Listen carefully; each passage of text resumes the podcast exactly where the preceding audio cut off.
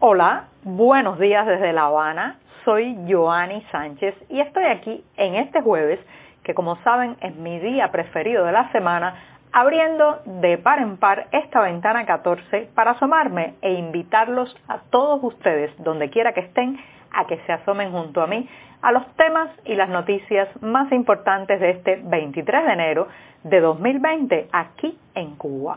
Hoy, hoy comenzaré comentando un tema que nos afecta a todos, las prohibiciones absurdas, cuando el no se puede abunda por todos lados. También, también hablaré de la ausencia de una crónica roja en la prensa oficial cubana y cómo, cómo esa ausencia invisibiliza la violencia, pero claro está, no la elimina. Y mientras tanto, las autoridades están apostando por el turismo nacional para compensar la caída de visitantes extranjeros. Y ya les contaré algunos detalles. Y por último, subirá, subirá la temperatura, pero todavía hay que estar atentos a los más vulnerables. Y bien, presentados ya los titulares, voy a pasar a revolver para tomarme el cafecito informativo. Ese que de lunes a viernes por más de un año he compartido junto a ustedes, recién colado, breve, que hay que ahorrar, aunque este me lo regalaron dos oyentes de esta ventana 14. Muchas gracias otra vez, muy buen café. Y bueno, pues está amargo, como saben que me gusta a mí, pero siempre, siempre es necesario. Después de este primer sorbito del día que me da muchísimas energías para seguir, les recuerdo que pueden ampliar muchas de estas noticias en las páginas del diario digital 14 y medio que un grupo de reporteros, editores y periodistas hacemos desde dentro de Cuba. Y con esto me voy al primer tema que ya les decía tiene que ver con las prohibiciones absurdas cómo se me ocurrió tratar este tema en el podcast Ventana 14, más conocido por todos ustedes como el cafecito informativo. Bueno, esto fue sobre todo a partir de un amigo que me contaba que había salido por primera vez de Cuba, un amigo de casi 50 años que había logrado finalmente saltarse la insularidad, salir de la isla, conocer otra parte del mundo y viajó a Europa invitado por unos amigos. Entonces me contaba a su regreso, pasó varias semanas allá en Europa visitando diferentes países de la Unión Europea, me comentaba que durante los primeros días él sentía una desazón, una angustia, miraba hacia los lados, sentía permanentemente que cuando recorría los monumentos, las plazas, se acercaba a los palacios de gobierno, hacía fotos con su celular, eh, bueno, sentía que alguien iba a regañarlo, que se le iba a acercar a alguna autoridad a decirle eso no se puede, eso está prohibido. Eh, se sentía como un niño pequeño que iba en cualquier momento a ser castigado por una autoridad. Me contaba eso que esa sensación permanente de que eh, estaba haciendo seguramente algo prohibido y lo iban a regañar, multar, castigar e incluso detener, eh, la llevó consigo durante varios días, casi semanas, hasta que finalmente esa sensación se fue. Y él reflexionaba a su regreso a Cuba que el problema es que nosotros vivimos rodeados de tantas prohibiciones absurdas que cargamos con esas prohibiciones, al menos mentalmente, cuando salimos del país. ¿Y por qué, por qué he decidido además tocar este tema? en la ventana 14, no solamente por la experiencia de mi amigo durante su viaje, sino porque hace unos días, eh, pues unos jóvenes universitarios fueron multados con una multa de 100 pesos cubanos, esto es eh, una semana de salario de un trabajador promedio en Cuba, eh, fueron multados con una, con una penalización de 100 pesos cubanos porque estaban sentados en un pequeño muro interior de la estación de ómnibus nacionales. Esta es la gran estación que está en la avenida Rancho Boyeros en La Habana y allí hay un, salón de lista de espera. Como saben, el transporte es una de las angustias principales que vivimos cada día los cubanos que además se vuelve mucho más complicado, difícil eh, si se trata de moverse de una provincia a otra. Estos jóvenes estudiantes universitarios se, se estaban trasladando hacia otra provincia, estaban apuntados en la lista de espera, pero la terminal de Omnibus no tiene suficientes asientos. Sí, como lo escuchan, más de 200 personas en una sala de espera, pero solamente unos 25 asientos o 25 sillas para esperar. Era además un día bastante frío, pero la mayoría de los pasajeros tenían que aguardar sentados en el suelo, en el piso frío de la terminal de ómnibus porque no había otro lugar para sentarse. Estos jóvenes encontraron un saliente pequeño en la pared, como un pequeño muro, se sentaron allí, llegó una inspectora y los multó con 100 pesos cubanos.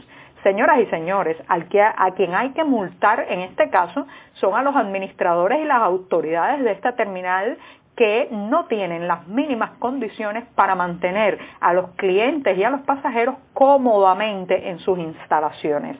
Una terminal además donde no hay un bebedero para tomar agua, donde los baños están colapsados y sucios, donde la comida que se vende se vende carísima en pesos convertibles y para colmo no hay suficientes sillas para sentarse. ¿Quiénes son al final los penalizados, los castigados?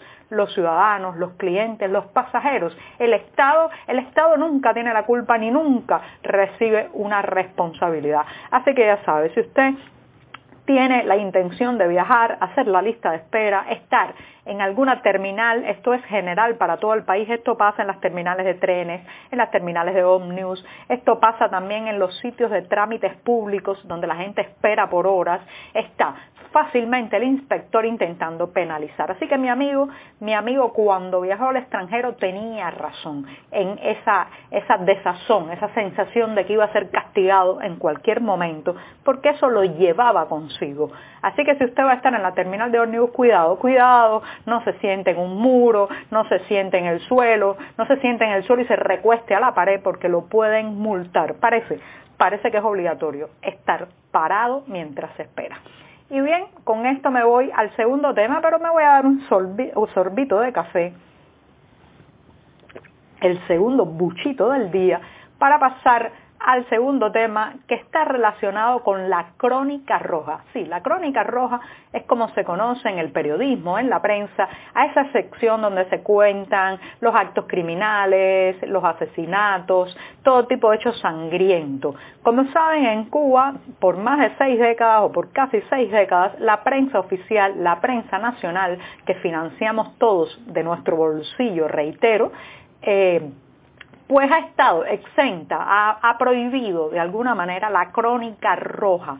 Pero eso no significa que la violencia se elimina cuando no se cuenta, solo se invisibiliza, pero continúa. En estos días, por ejemplo, los medios independientes han reportado varios hechos de sangre, uno de ellos un joven en Holguín que fue asesinado, un joven de 24 años que fue asesinado recientemente también en Camagüey, en la provincia de Camagüey, encontraron el cadáver de una joven de 23 años en lo que parece ser un caso de feminicidio. Eh, y todo esto nos vamos enterando por la prensa independiente, por las redes sociales, porque la prensa oficial nacional, la que se imprime, la que se transmite por los canales nacionales de la televisión, pues no dice nada de este tipo de hechos sangrientos. Lo que trae como consecuencia no solamente es una invisibilización de la violencia, sino que el ciudadano está desprotegido, está desinformado y no sabe, no sabe lo que está ocurriendo ni los verdaderos peligros que hay en la calle. Tampoco lo sabe el extranjero que viene de turismo y que piensa que la isla está exenta o libre de este tipo de flagelos sociales de la violencia y lo cierto es que no es así, para nada prácticamente cada día hay hechos eh, violentos, sangrientos, vinculados a las pandillas, eh, la violencia por robo, la violencia doméstica también en este país, pero no se narran en la prensa oficial. ¿Por qué? Bueno, porque la prensa oficial quiere dar una imagen de paraíso, una burbuja de tranquilidad, decir que esos flagelos pertenecen a la afuera, al mundo capitalista, pero en Cuba, en Cuba no ocurren. Falso totalmente. Afortunadamente nos estamos enterando de todas estas noticias gracias a la prensa independiente, donde sí hay crónica roja. Una crónica roja necesaria porque no significa que porque se cuente habrá más violencia, sino porque cuando se cuenta sabremos que hay violencia. Y bien, con esto me voy ya al tercer tema, que está relacionado un poco porque tiene que ver con el turismo. Como saben, el turismo internacional se cayó a lo largo de 2019 por varias razones. Las nuevas restricciones impuestas por Estados Unidos, especialmente a la llegada de cruceros arriba a Cuba, eh, perdón, en la llegada de cruceros, de barcos cruceros a Cuba, pero también por una serie de problemas que está arrastrando el turismo cubano que no logra, no logra ser lo suficientemente competitivo en relación con otros países de la zona. Lo cierto es que se perdieron casi medio millón de turistas el año pasado en relación con el anterior y ahora las autoridades quieren revertir eso, apuntalando con visitantes chinos, rusos y con los visitantes nacionales. El turismo nacional, los mismos que hace eh, un poco más de 12 años estaban prohibidos de entrar a los hoteles, ahora, ahora las autoridades ven al turismo nacional como el Salvador que va a venir a evitar que la industria sin chimenea siga cayendo. Ahora, ¿cómo se sostiene este turismo nacional? Básicamente con el dinero que envían los exiliados. También es un turismo que está compuesto fundamentalmente por pequeños emprendedores y empresarios. También se sostiene con el dinero del mercado informal y de los negocios informales. Y todo eso apuntala, ayuda a que los cubanos puedan, puedan conocer, algunos cubanos, no todo el mundo puede permitirse algo así, pero sí algunos cubanos puedan conocer esas zonas turísticas que hasta hace muy poco nos estaban vedadas y prácticamente prohibidas. Así que ya saben, las autoridades de turismo, reitero, están apostando por el cliente nacional como el salvavidas de una industria que hace aguas por todos lados.